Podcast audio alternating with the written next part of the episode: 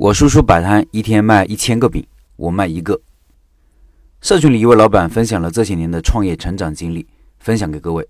别人的案例是很值得学习的，无论成功的还是失败的，因为成本为零，价值却无限。来看看这位老板的故事。他说：“我是八五后，做过三次餐饮，我喜欢美食，觉得餐饮是刚需，潜力巨大。虽然竞争激烈，但民以食为天，无论经济环境怎么下行，人总要吃饭的。”是必要的生理生活需求。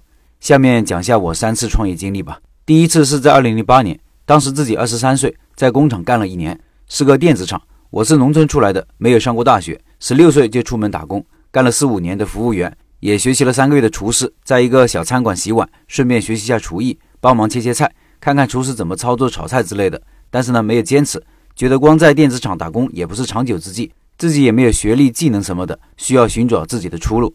主要还有一点，看到我叔叔在一个大工厂门口卖鸡蛋灌饼，生意很好。那个厂有一万人左右，但是我叔叔一天能卖一千元左右的营业额，他还只是摆摊，价格还很低，一个饼一块钱。我很是震惊和羡慕，因为那个时候我在工厂里一个月才挣一千多块。说干就干，我辞职之后就拿着工厂里攒的七千多元，去广东惠州市里面租了个单间，一个月三百多，还搞了个三轮车。那时候广东惠州那边也没有北方的煎饼果子，觉得应该是个机会。去买了工具食材，准备好了所有的前期准备工作，在一个下午到附近的夜市上去卖，人流挺旺的，卖了四个小时，一个都没卖掉，心情很是低落，无奈看着熙熙攘攘的人，但就是没人买，也想不明白为什么，就回去了。回院子里的一个大姐买了一个，算是给我开了个张。第一天摆摊就卖了一个，还是熟人照顾的生意，记忆犹新啊。第二天换了一个超市的十字路口，人流量很大，是两个主干道的交汇处，但是生意还是不太好。一天就卖一百块钱左右，有的时候更少。之后是早上六点赶到工地门口卖，能卖十来个吧。下午就到超市门口去卖，但是下午城管抓的比较厉害，因为那个地方比较繁华。记得有一次，城管开着皮卡车在后面追我，我在前面骑着三轮车，很是紧张，害怕城管把三轮车给扣着。我拼命的跑，鞋子都跑掉了。最后跑到马路边的小区里面才没被抓到。就这样担惊受怕的日子干了两三个月吧，平均一天也卖不到两百块。反省了一下。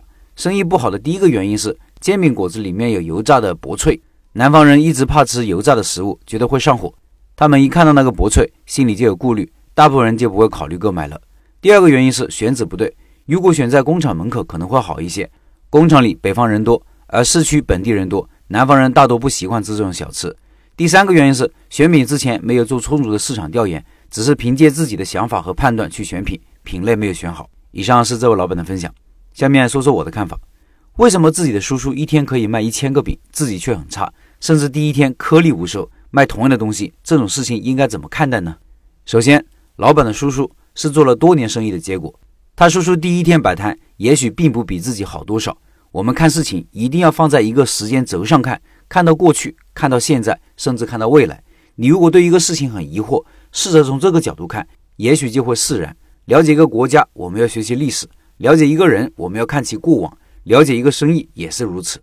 其次，我们要接受自己成长有个过程，生意有个过程，不可能一下子学到别人几年甚至几十年的积累。但是应该站在别人的肩膀上，少走弯路。这位老板第一次做生意，完全可以复制他叔叔摊子的模式起步。模式就包括很多了：产品品种、味道、位置、顾客群体的选择、摆摊时间、顾客接待、为人处事等等。而老板只是复制了产品。觉得这个产品有需求有市场，而忽略了其他事情。以上两个角度结合起来，学习就会更上一层楼。老板的另外两次经历，下篇文章再分享和解读。